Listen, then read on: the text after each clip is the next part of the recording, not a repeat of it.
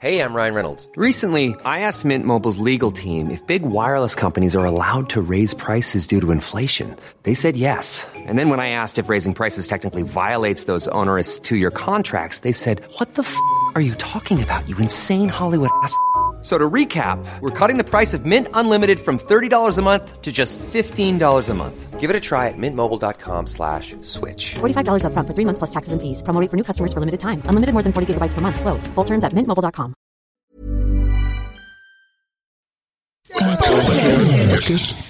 Podcast.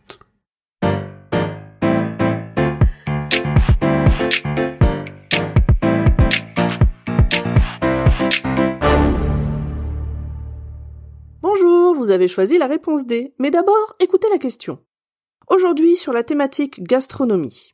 Comment les sangliers fabriquent-ils les fromages Mont d'Or Voilà une question dont les francs-comtois et leurs amis suisses connaissent évidemment la réponse. Pour les autres, tâchons de les éclairer.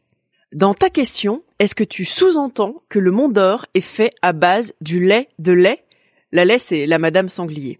Je crois que c'est pas ça le rapport entre les sangliers et le Mont d'Or. Commençons par le début. Le Mont d'Or a deux noms. Côté France, on l'appelle le Mont d'Or, et en Suisse, on appelle ça le vacherin. C'est un fromage au lait de vache à pâte molle présenté dans une boîte ronde en bois.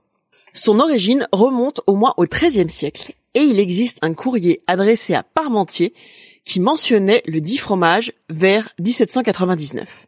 D'ailleurs, pommes de terre et Mont d'Or chaud, c'est la meilleure recette. À l'origine, le Mont d'Or a été inventé pour utiliser le lait des vaches en hiver. Comme les bêtes passaient la mauvaise saison en étable, elles produisaient moins de lait. Difficile de fabriquer alors une grosse meule, parce qu'il faut 400 litres de lait pour produire une meule de comté. Pour le Mont d'Or, 7 litres de lait suffisent pour un fromage d'un kilo. Le Mont d'Or, ou le vacherin, est produit dans le Doubs, dans le Haut-Doubs même, et dans le canton de Vaud, côté suisse, et ce, exclusivement entre mars et août.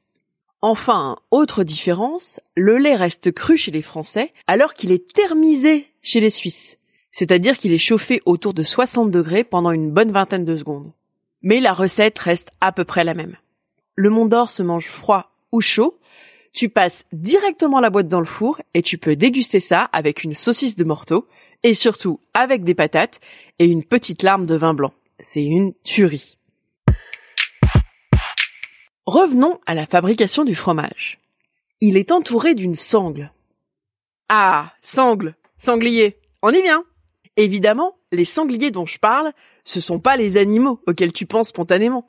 Les sangliers ou les sanglières, car c'est aussi un métier de femme, ce sont des humains qui découpent les sangles qui cerclent les fromages. Regarde bien ta boîte de Mont d'Or. Tu vois la lanière brune entre le bois et le fromage? C'est la sangle un morceau d'écorce assez fin, exclusivement de l'épicéa. Selon l'arbre, l'altitude, l'air, l'eau et tout ça, elle va donner un goût particulier au Mont d'Or. Lorsque l'épicéa est abattu, le sanglier, l'artisan, hein, pas le suidé, entre en scène. Il épluche la première écorce de l'arbre pour atteindre le lierre, c'est la sous-couche, très fine.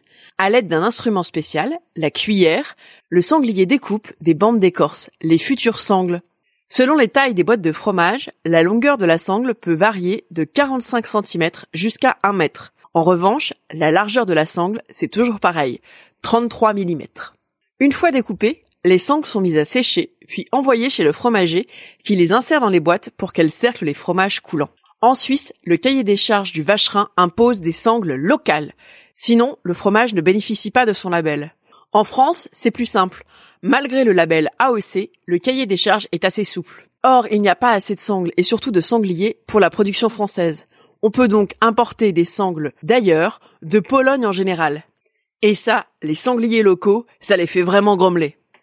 Bravo, c'était la bonne réponse. Pour aller plus loin sur ce sujet, retrouvez les sources en description.